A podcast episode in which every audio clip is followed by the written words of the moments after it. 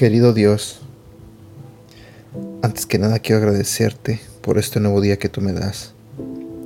Señor, quiero pedirte que abras el corazón y la mente de las personas que están escuchando este audio en este momento. Te pido, Señor, que seas tú el que les hable a través de este devocional. Y también te pido, Señor, que bendiga sus vidas. En el nombre de Jesús. Amén. Hola, ¿qué tal? ¿Cómo estás? Buenos días. El tema del que hablaremos hoy se titula Un camino superior. Todos hacemos planes, proyectamos nuestra vida, nos planeamos determinados desafíos y soñamos con poder alcanzar cada una de las metas trazadas. No hay nada malo en todo esto. Soy de los que creen que el Señor nos creó con la capacidad intelectual y la creatividad necesaria para que podamos sacar adelante grandes cosas. En la creación, Dios le asigna la responsabilidad al hombre de administrar su creación y sabe que lo creó con las capacidades necesarias para que pueda hacerlo sin inconvenientes. El problema no radica ahí. El problema es que hay momentos en que, por las capacidades y habilidades que poseemos, comenzamos a creernos autosuficientes a creer que todo lo que pensamos es correcto, a creer que no hay falla en nuestros métodos. Y poco a poco vamos cerrando nuestros oídos a todo consejo externo que nos quiera dar un aporte sobre la manera en que estamos avanzando en nuestra vida. Llegamos incluso hasta el punto de pensar que Dios se ha estado equivocando y por esa razón es mejor tomar las riendas de la vida por nuestra propia cuenta. Aquí también hay un problema mayor. Dios es el único que puede ver las cosas desde una perspectiva de eternidad y por más amplia y experimentada que sea nuestra mirada sobre ciertas cosas, nunca tendrá el alcance suficiente para igualar a Dios. Solo Él puede ver el panorama completo.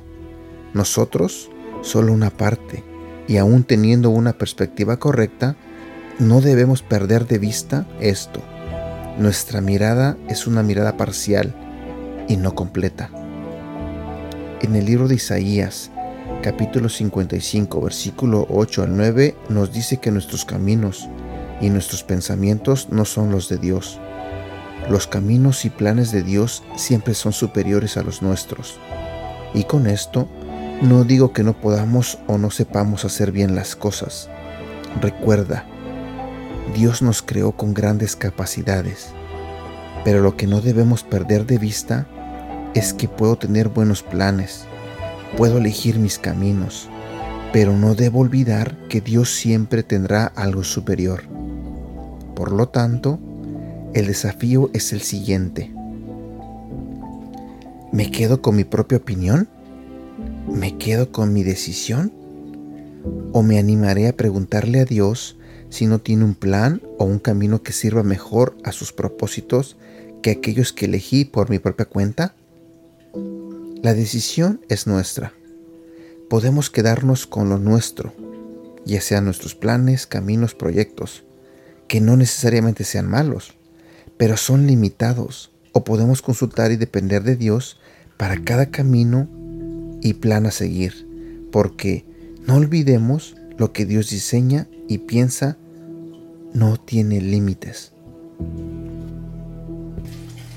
Este ha sido el devocional del día de hoy de Aprendiendo Juntos. Gracias por escucharnos y no olvides compartirlos con tu familia, amigos y tus seres queridos. Te recuerdo que estos devocionales los puedes escuchar a través de Apple Podcasts, Google Podcasts y Spotify. Y te invito a que nos sigas en nuestro canal de YouTube Devocionales Aprendiendo Juntos. También te invito a que nos hagas like en la página de Facebook Aprendiendo Juntos, donde estaremos compartiendo todos estos devocionales y más. Y síguenos en nuestra cuenta de Instagram arroba devocional aprendiendo juntos. Que tengas un buen día.